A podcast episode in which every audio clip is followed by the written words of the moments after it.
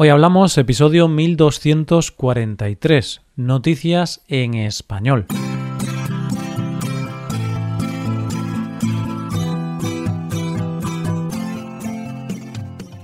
Bienvenido a Hoy Hablamos, el podcast para aprender español cada día.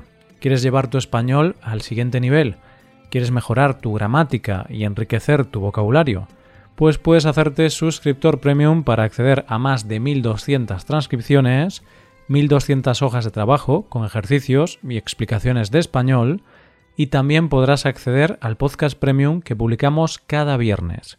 Ya hay más de 110 episodios exclusivos disponibles. Hazte suscriptor premium en nuestra web hoyhablamos.com. Hola oyente, ¿cómo estás? Es casi fin de semana y te noto cansado, oyente. si te soy sincero, yo también lo estoy voy notando ya el peso de toda la semana. Así que, si te parece bien, vamos a empezar ya con las noticias de hoy. Empezaremos las noticias con un invento muy eficaz para descubrir mentiras. Seguiremos con un hombre que se ha tenido que inventar una religión y terminaremos conociendo al perro más rico del mundo. Hoy hablamos de noticias en español.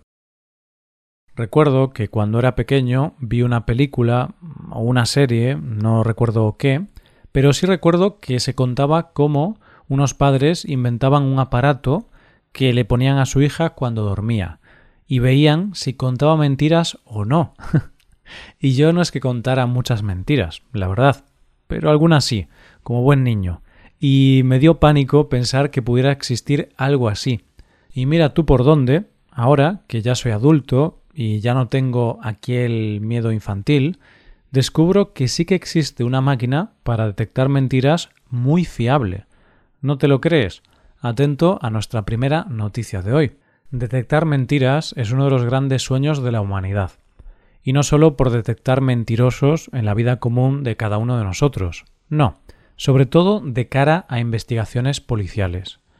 Y es que, como todos sabemos, existen ya los detectores de mentiras, pero son tan poco fiables que no son admitidos como pruebas en ningún tribunal.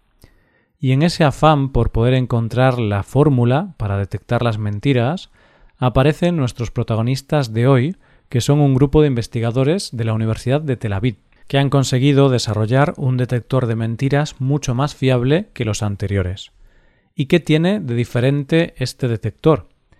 Este detector lo que hace es medir los movimientos de los músculos de la cara, a diferencia de los actuales medidores de mentiras, que al estar basados sobre todo en el pulso y la respiración, es bastante sencillo conseguir engañarlos. Pues bien, este nuevo detector ha demostrado tener un 73% de eficacia, que no es perfecto, pero sí mucho más preciso que el resto de detectores actuales. En realidad, el método de utilizar electrodos para medir y monitorizar la actividad de los músculos y los nervios ya existía para cosas como detectar enfermedades o para el sueño. Pero estos investigadores pensaron que se podría utilizar también para encontrar personas que mienten. Y es que, como dicen los investigadores, el estudio se basa en la suposición de que los músculos faciales se contorsionan cuando mentimos y que hasta ahora ningún electrodo ha sido lo suficientemente sensible como para medir estas contorsiones. Llegó el momento de probarlo y el experimento en sí mismo fue muy sencillo, ya que pusieron a dos personas, una enfrente de la otra, una con auriculares y la otra no, y evidentemente con los electrodos de detector de mentiras. A la persona con auriculares le iban diciendo por ellos solo dos palabras, línea o árbol y el que estaba enfrente debía detectar cuándo mentía, es decir, si oía línea y decía árbol, y viceversa.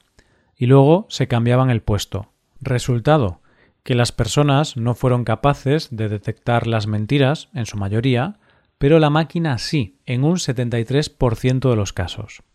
Evidentemente, ellos son conscientes de que la mentira aquí era muy sencilla, y en la vida mentimos de manera un poco más elaborada pero parece ser que es un primer paso para encontrar una manera fiable de detectar mentiras. Es más, la idea es que esto se pueda desarrollar de manera que no se necesiten electrodos, sino que sea por imágenes, cosa que será muy útil. Los investigadores dicen esto. En el banco, en los interrogatorios policiales, en el aeropuerto o en las entrevistas de trabajo por Internet. Las cámaras de alta resolución entrenadas para identificar los movimientos de los músculos faciales podrán distinguir las declaraciones veraces de las mentiras. Y la verdad es que me parece útil, pero me está dando cada vez más miedo, porque creo que aquello que temía de niño está cada vez más cerca de hacerse realidad. Vamos con la segunda noticia. El otro día escuchaba a alguien en la radio contar cómo la sociedad en la que vivimos nos ha hecho enfocar parte de nuestra felicidad en el trabajo y nos ha creado demasiada presión con trabajar. No estoy diciendo que no se deba trabajar, no, pero a veces parece que eres mejor si no paras de trabajar nunca. Es decir, a veces parece que si no trabajas 12 horas al día, no eres trabajador. Y entonces me acordé de que siempre se nos ha puesto de ejemplo de buenos trabajadores a los japoneses, porque incluso sus huelgas eran trabajando más. Pues parece ser que aquello no era tan buena idea, y si no, atento a la segunda noticia de hoy. En Japón existe algo llamado karoshi, que literalmente es la muerte por exceso de trabajo. Está reconocida desde 1987 y es una causa de muerte en Japón de entre 1.000 y 2.000 personas al año. Esto ha hecho que los japoneses busquen formas para poder evitar algo de trabajo, pero no es fácil, es decir, intentan encontrar la manera de poder descansar con fines justificados. Y de ahí la segunda noticia de hoy. Y es que un hombre de Japón, Matohiro Hisano, se ha dado cuenta de que una de las razones justificadas para poder negarte a trabajar más son las razones religiosas. Curioso, ¿verdad? Y es que, como dice Motohiro, Mientras se garantice la libertad religiosa de cada persona, la razón religiosa funciona realmente bien. Especialmente en Japón, el efecto es muy fuerte, para bien o para mal, y tiene el potencial de contrarrestar cualquier irracionalidad. Pero claro, ¿y si no tienes una religión que te permita esto? Pues Motohiro ha hecho uso del lema Do It Yourself y ha creado su propia religión. Y lo mejor de todo es que para seguir esta religión no tienes que esforzarte mucho, porque en realidad solo tienes que seguir una cuenta de Twitter llamada Freelance God, que traducido es el Dios libre de responsabilidades. No tienes que pagar nada y ni siquiera tienes que seguir todas sus reglas. Fíjate si hay gente que necesita este respiro en el trabajo en Japón, que esta religión fundada por Motohiro cuenta ya con más de 11.000 fieles. Y la verdad es que puede sonar un poco a broma lo de esta religión, pero si lo piensas fríamente, esas personas son gente tan agobiada con el trabajo salvaje que tiene que unirse a una religión como esta para descansar. Motohiro, con esto que parece broma, puede estar salvando a más de uno de sufrir karoshi. Me parece algo muy curioso. A ver si alguno de los oyentes japoneses podéis comentarnos algo al respecto sobre este asunto. ¿Conocíais este movimiento? Es verdad que el karoshi es un problema en Japón. Podéis dejarnos un comentario en la web y hablarnos un poco de esto. Llegamos a la última noticia de hoy. No quiero ofender a los amantes de los perros y de los animales en general.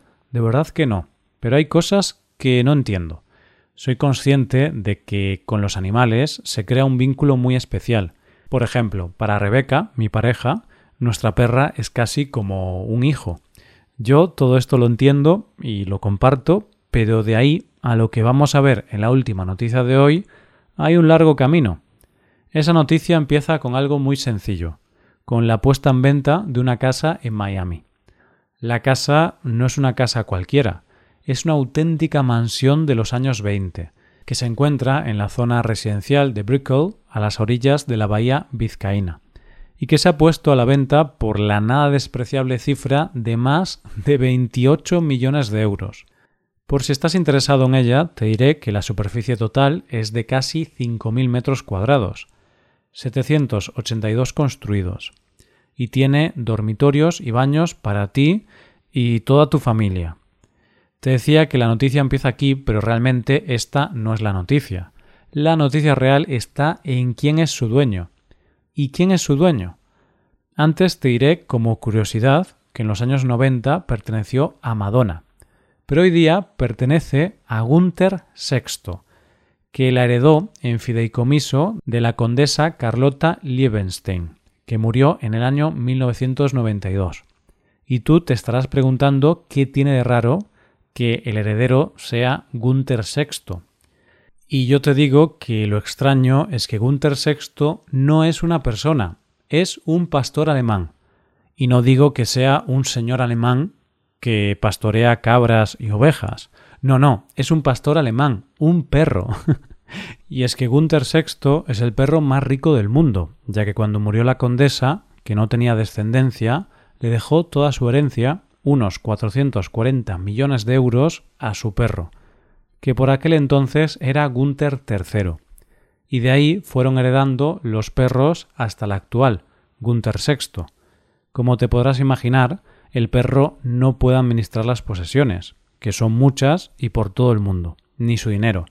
Así que unos administradores son los que velan por la economía del animal, que vive la mayoría del tiempo en la Toscana, Italia. Y yo de verdad que entiendo el amor por los animales, pero en serio, un perro necesita un patrimonio de 440 millones de euros. Estoy seguro de que Gunther VI estaría más feliz con menos dinero, y seguro que sería muy feliz repartiendo ese dinero entre sus colegas, otros animales que lo necesitan mucho. Y esto es todo por hoy, ya llegamos al final del episodio. Antes de acabar, recuerda que puedes utilizar este podcast en tu rutina de aprendizaje, usando las transcripciones, explicaciones y ejercicios que ofrecemos en nuestra web. Para ver este contenido tienes que hacerte suscriptor premium en nuestra web, hoyhablamos.com. Esto es todo, mañana volvemos con dos nuevos episodios. Lo dicho, nos vemos en los episodios de mañana. Pasa un buen día. Hasta mañana.